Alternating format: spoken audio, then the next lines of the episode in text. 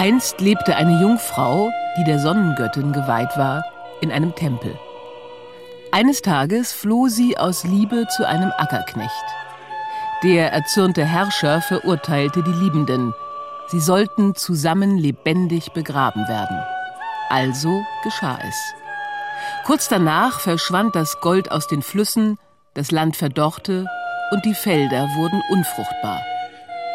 Einzig das Fleckchen Erde über dem Grab der Liebenden blieb verschont von der Dürre. Da rieten die hohen Priester dem Inka-Herrscher, das Paar wieder auszugraben, zu verbrennen und ihre Asche in den Wind zu streuen. Aber so tief man auch grub, man konnte die beiden nicht finden. Statt ihrer wuchs dort eine mächtige Knolle, die sich teilte und vermehrte.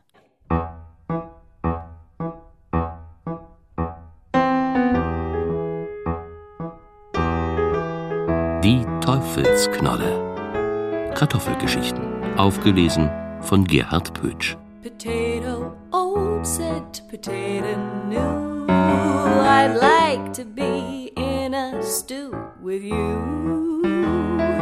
New potato blushed like a red ripe tomato.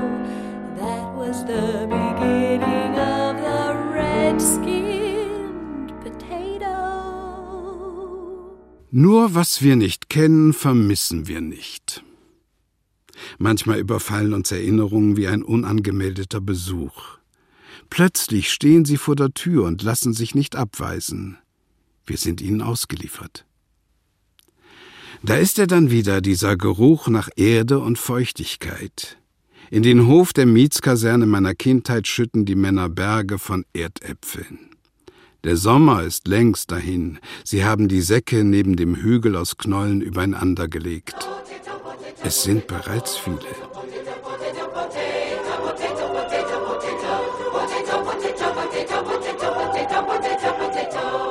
Die Eignung zum Einkellern hängt von der Sorte und dem Erntezeitpunkt ab. Am besten eignen sich mittelfrühe und besonders gut späte Sorten.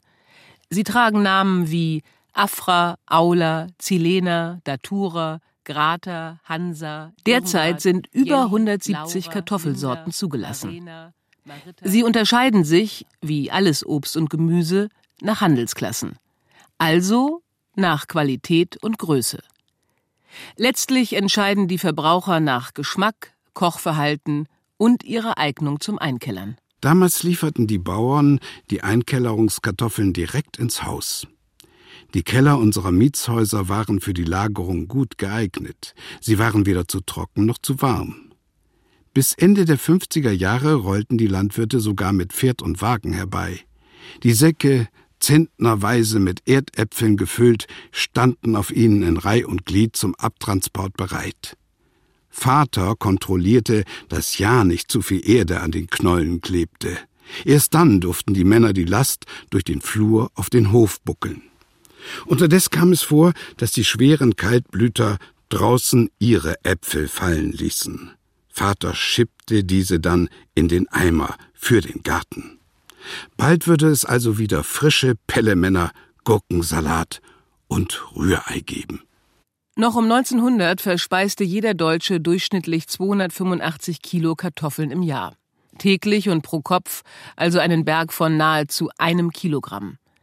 Heute sind es nur noch 66,5 Kilogramm pro Jahr, täglich somit nur noch 120 Gramm. In unserer gänzlich durchregulierten Bundesrepublik sind handelbare Kartoffelsorten mittlerweile beim Bundessortenamt in Hannover registriert. Sie unterliegen damit für 30 Jahre einem vorschriftsmäßig geregelten Sortenschutz. Allerdings nur für 30 Jahre.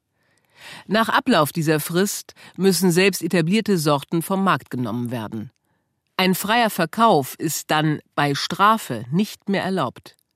Nicht etwa die Nachfrage durch die Verbraucher oder der Geschmack der Knollen entscheiden darüber, was wir kaufen dürfen, sondern einzig die auf Papier aufgeschriebenen Vorschriften und Regeln. Für unsere Familie, die wir aus vier wackeren Kartoffelessern bestanden, war es, getreu dem Spruch, schaffst du im September keine Kartoffeln in den Keller, blickst du im Winter auf leere Teller, immer wichtig, dass wir über den Winter genügend Kartoffeln gebunkert hatten. Die Zeiten, in denen das Essen knapp werden konnte, sollten ein für allemal vorüber sein. Also ließ Vater im Herbst mindestens zehn Zentner anliefern, die wir, bevor wir sie vorsichtig, um unnötige Druckstellen zu vermeiden, in die Kartoffelhorde schütteten, eben auf dem Hof erst einmal auslesen mussten. Diejenigen Knollen, welche angeschlagen waren oder sonst eine kleine Blessur aufwiesen, wurden aussortiert und als erste verwertet. Eine angefaulte Kartoffel hätte schnell die ganze Horde anstecken können. Als Heimat der Kartoffeln gelten heute Peru und Bolivien, wo man die göttlichen Knollen seit mehr als 10.000 Jahren anbaut. Dort dienten sie schon in frühester Zeit nicht nur der Ernährung, sondern hatten auch immer kulturelle und religiöse Bedeutung. Für die Indios galt ein Tag, an dem sie keine Kartoffel zu essen bekamen, als ein verlorener Tag. Sie verehrten die Göttin Aromama, die Kartoffelmutter, und nennen die Frucht bis heute durch alle Zeiten schlicht Papas. Das heißt, die Knolle. Niemand hat ihr je ein schöneres Lied gesungen als der chilenische Dichter Pablo Neruda in seiner Ode an die Kartoffel.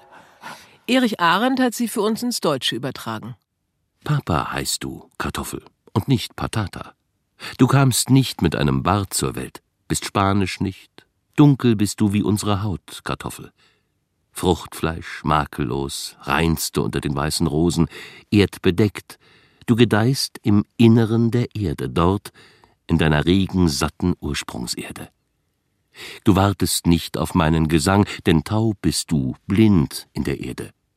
Kaum sprichst du einmal in der Hölle des Öls oder singst in den Bratküchen der Häfen zu den Gitarren. Schweigsame du, Mehl der unterirdischen Nacht, unerschöpflicher Schatz der Völker.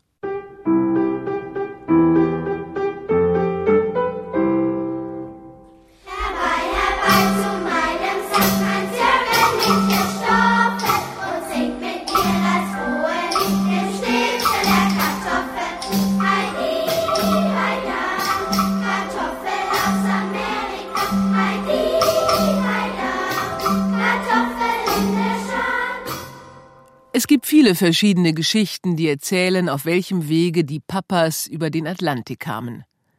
Zweifelsfrei zu klären ist es heute nicht mehr.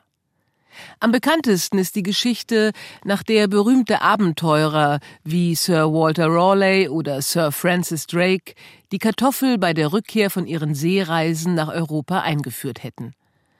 Im Jahre 1570 landeten sie samt einer Schiffsladung weiterer Schätze, die man aus der neuen Welt geraubt hatte, in Europa an. Mönche aus Sevilla verwendeten die Knollen fortan erfolgreich zur Ernährung von Kranken in ihrem Spital. Wahrscheinlich reiste die Kartoffel dann mit den spanischen Armeen immer weiter nach Europa hinein und breitete sich so letztlich rasch bis nach Frankreich, Holland, Deutschland, Italien und Russland aus. Von Straßburg bis nach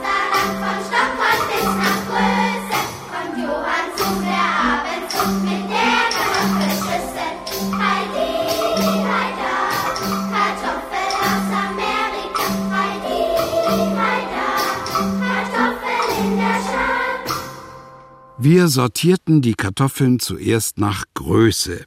In eine Kiste kamen die Salatkartoffeln für den weihnachtlichen Kartoffelsalat.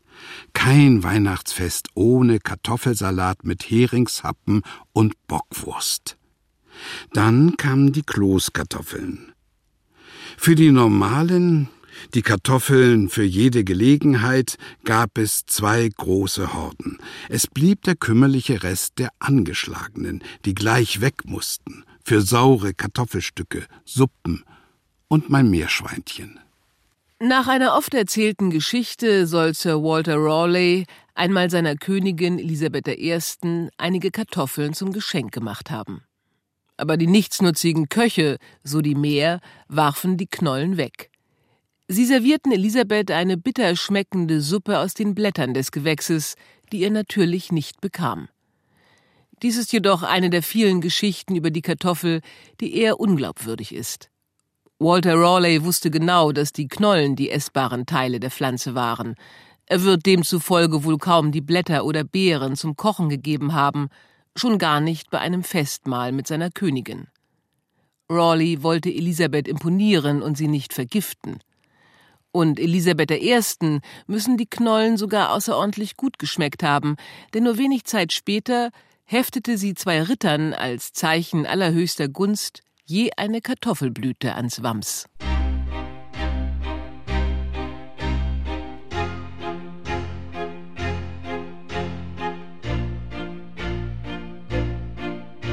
Ab und an können Kartoffeln sogar etwas sein, was uns zur Ruhe bringt. Etwa, wenn wir sie nicht nur hastig nebenher bereiten, um uns zu sättigen. Nein, wenn wir sie im Gegenteil mit ruhigem Bedacht in nicht zu dünne Scheiben schneiden und uns dabei langsam von den Problemen des Tages zu lösen beginnen.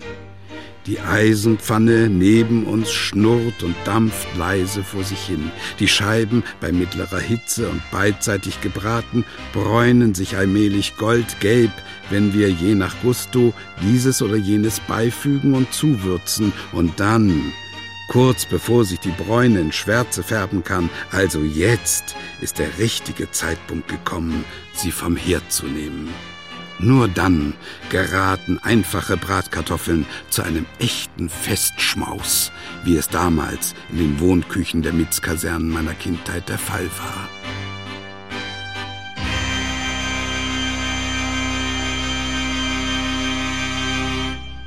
Wann die Kartoffel nun genau nach Deutschland kam, ist auch heute nicht mehr restlos zu klären.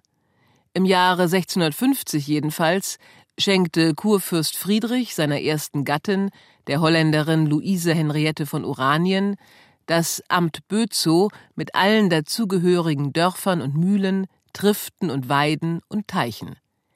Sie ließ dort ein Schloss errichten, das 1652 den Namen Oranienburg erhielt. Selbstverständlich wurden in dessen Gärten Kartoffeln, zuallererst auch als Blumen zur Zierde der Beete gepflanzt.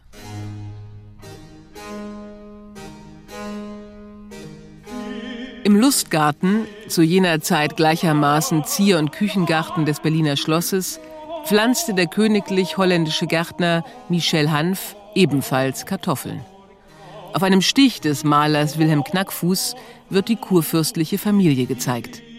Vater und Mutter im Vordergrund am Beet, Henriette weist mit ihrem Stock auf die prachtvollen Pflanzen, etwas entfernt zwei ihrer sechs Kinder und ein Höfling im Gespräch alle im Hofgarten vor einem Gebäudewinkel des Herrscherhauses die angepflanzten Kartoffeln betrachtend. Wegen ihrer Verdienste um die Verbreitung der Kartoffel in Preußen wird Luise Henriette von Oranien im Jahre 1994 schließlich von der Deutschen Post mit einer Briefmarke geehrt.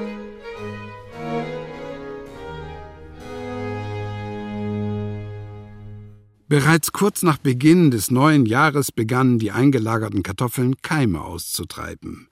Um diesen natürlichen Vorgang aufzuhalten, kauften meine Eltern in einer Drogerie einige Tüten, die ein weißes Pulver enthielten und auf denen Keimstopp stand. Dieses wurde ohne weiteren Verzug locker über die Kartoffeln in der Horde gepudert und alle vertrauten wir nun gläubig auf die Wunderwirkung der Chemie.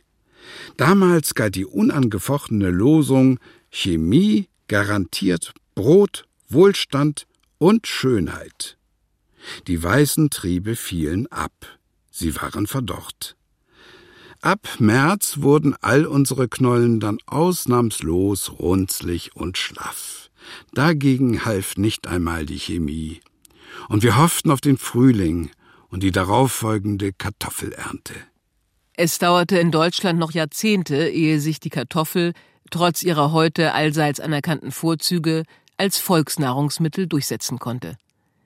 Erst infolge der Bauernbefreiung nach der Revolution 1848 erhielten die Ackersleute das Recht, ihre Produkte auf dem freien Markt feilzubieten. Bis dahin waren sie auf den Handel in der unmittelbaren Region angewiesen.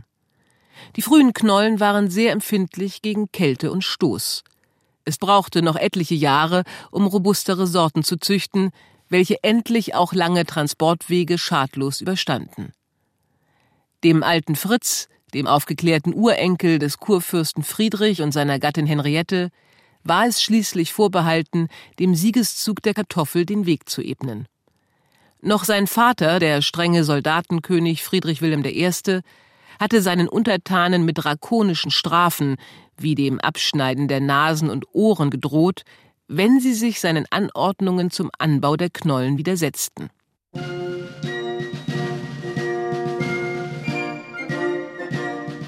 Im Jahre 1750 erließ der alte Fritz schließlich den berühmten Befehl zum Anbau der Kartoffeln.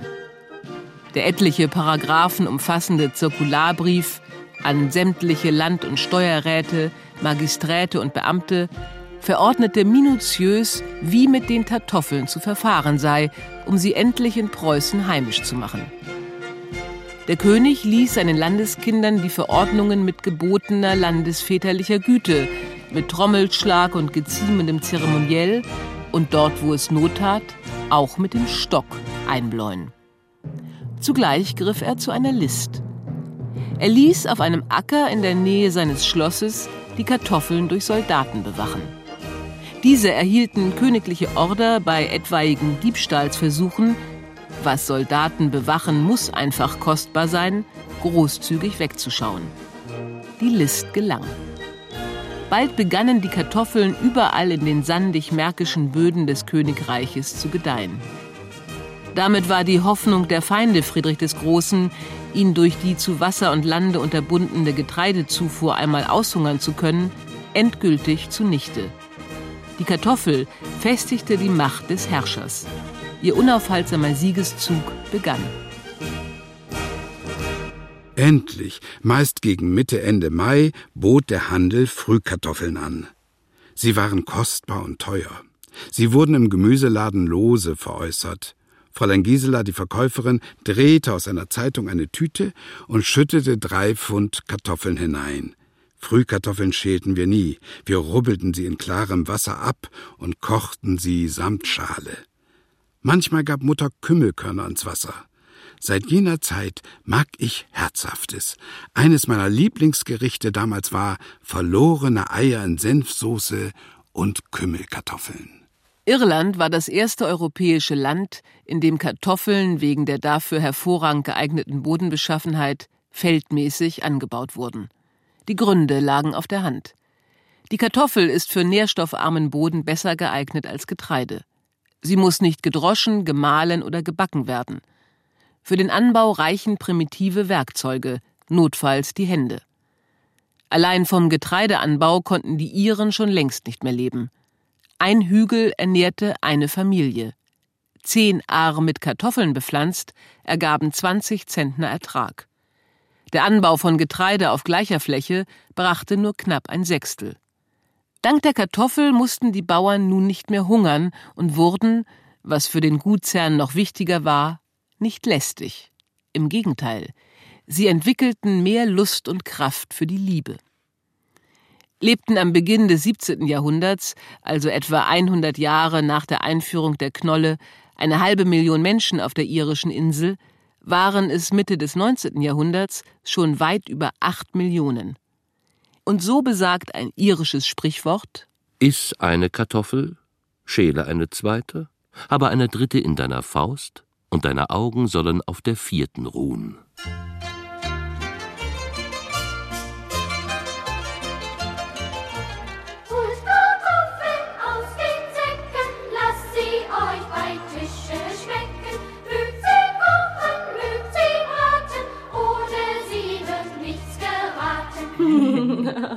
yeah.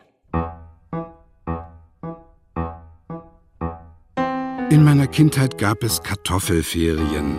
Das waren 14 Tage, meist im September, Oktober gelegen. Wir gingen als Schulklasse geschlossen Kartoffeln stoppeln. Die Erdäpfel in den geflochtenen Behnert aus Weidenzweigen zu sammeln, war keine einfache Arbeit zumal wenn das Wetter der Jahreszeit gemäß herbstlich rau wurde. Aber es war unsere Möglichkeit, einige Mark zum knappen Taschengeld hinzuzuverdienen.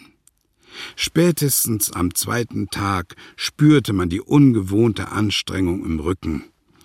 Durch das ständige Bücken wurden Muskeln beansprucht, von denen ich vorher nicht einmal wusste, dass ich sie besaß. Die Feldbaubrigadiere teilten uns am Morgen unsere Reihen zu. Sie achteten auch darauf, dass die Abstände zwischen uns, während wir stoppelten, nicht gar zu groß wurden. Sie trieben uns, wenn wir ins Trödeln gerieten, zur Eile an. Sich Regen bringt Segen. In den ersten Jahren schafften wir es manchmal kaum, den krachvollen Bähnert über die Ladebordwand der abgestellten Traktoranhänger zu wuchten. Dann griffen die Vorarbeiter helfend zu. In den Folgejahren wuchsen wir zu kräftigeren Burschen heran und erledigten auch diese Aufgabe allein. Die einseitige Ernährung mit Kartoffeln wurde den Iren zum furchtbaren nationalen Verhängnis. Der irische Sommer von 1845 war heiß und nicht zu trocken gewesen. An sich ideales Kartoffelwetter. Doch das irische Wetter ist unbeständig. Von einem Tag auf den anderen änderte es sich. Anfang August gab es einen Kälteeinbruch mit Hagel und starken Regenfällen. Es regnete drei Wochen. Die Felder standen unter Wasser, das Vieh ertrank, die Hütten der Armen standen voll Wasser und es blieb kalt und neblig. Unter diesem schlechten Wetter litten die Kartoffeln. Sie wurden von der Braunfäule befallen. Eine bedrohliche Krankheit grassiert unter den irischen Kartoffelpflanzen. Aber wir kennen kein Mittel dagegen.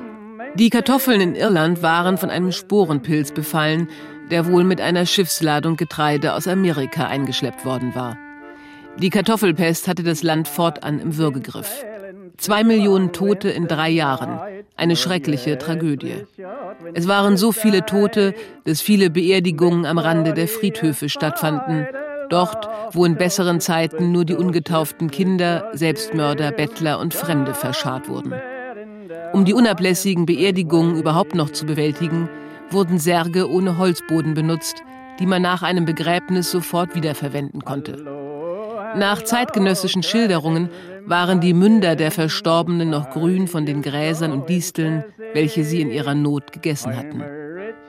Die irische Hungersnot wirkte langfristig und war in ihrer Wirkung für das Land verheerend. Hilfe gab es nicht. Europa schaute schaudernd und angewidert weg. Millionen Iren mussten, ums eigene Überleben willen, über den großen Teich auswandern, um dort für sich selbst und ihre Familie nach einer lebbaren Perspektive suchen. Eine andere Möglichkeit gab es nicht. Dieser gewaltige Aderlass beschleunigte auch den Untergang der gälischen Sprache. Fast wäre sie gänzlich erloschen. Irisch wurde für die nachfolgenden Jahrzehnte zum Synonym für Armut in Europa.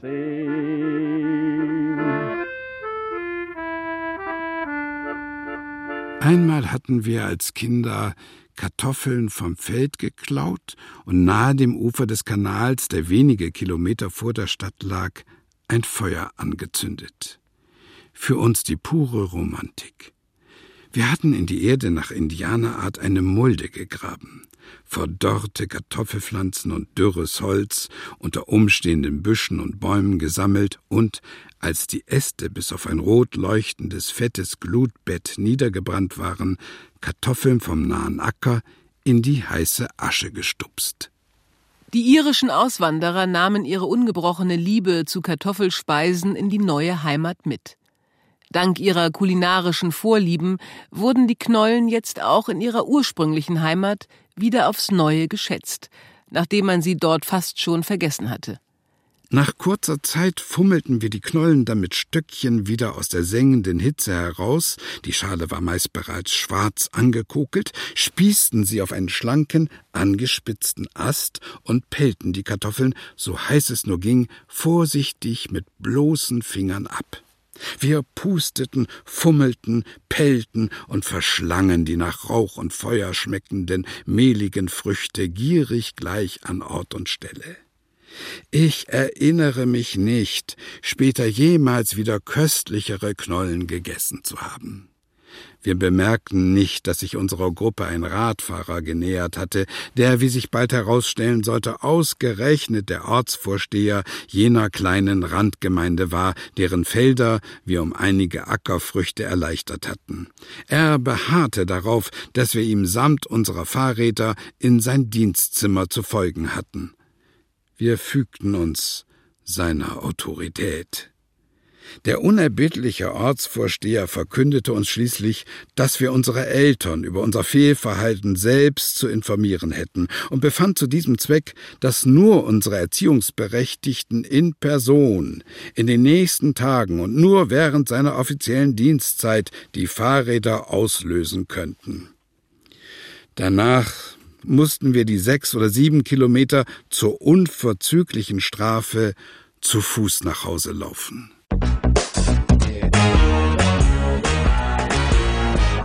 Ich bin ne Kartoffel und ich bin cool damit.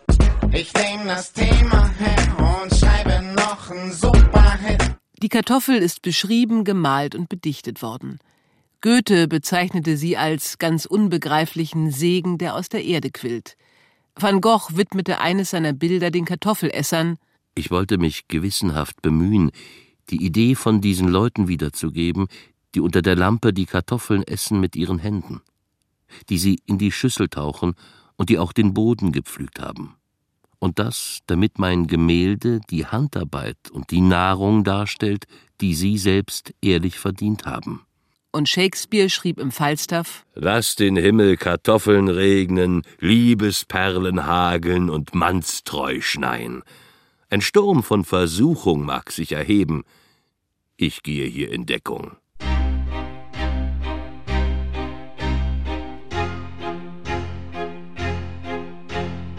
Er hielt sie, wie viele seiner Zeitgenossen, für ein wunderbares Aphrodisiakum.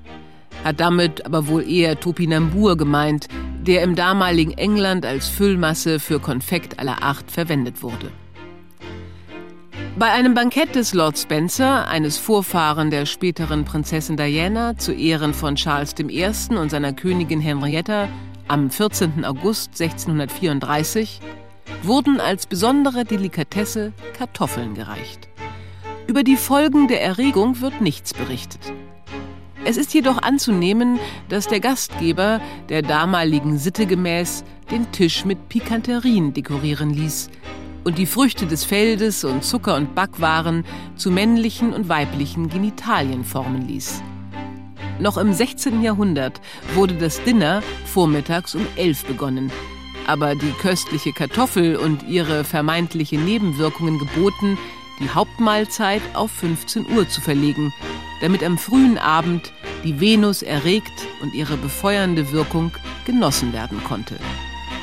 Von dieser die Venus befeuernden Wirkung wird heute kaum noch gesprochen.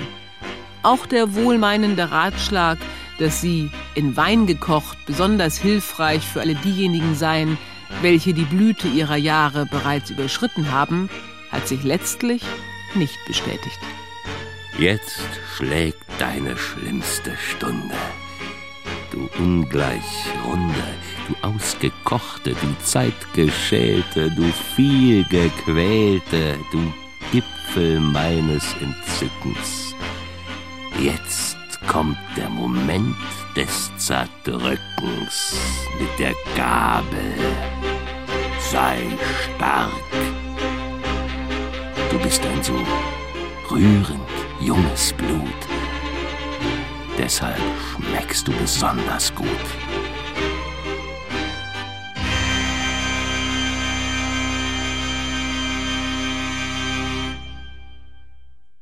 Die Teufelsknolle. Kartoffelgeschichten. Aufgelesen von Gerhard Pötsch. Es sprachen Nina Huger, Gerd Baltus und Axel Thielmann. Redaktion Katrin Kiel, Schnitt Hans-Peter Runert. Ton Dietmar Hagen. Regieassistenz Corinna Waldbauer. Regie Wolfgang Rindfleisch. Produktion Mitteldeutscher Rundfunk 2008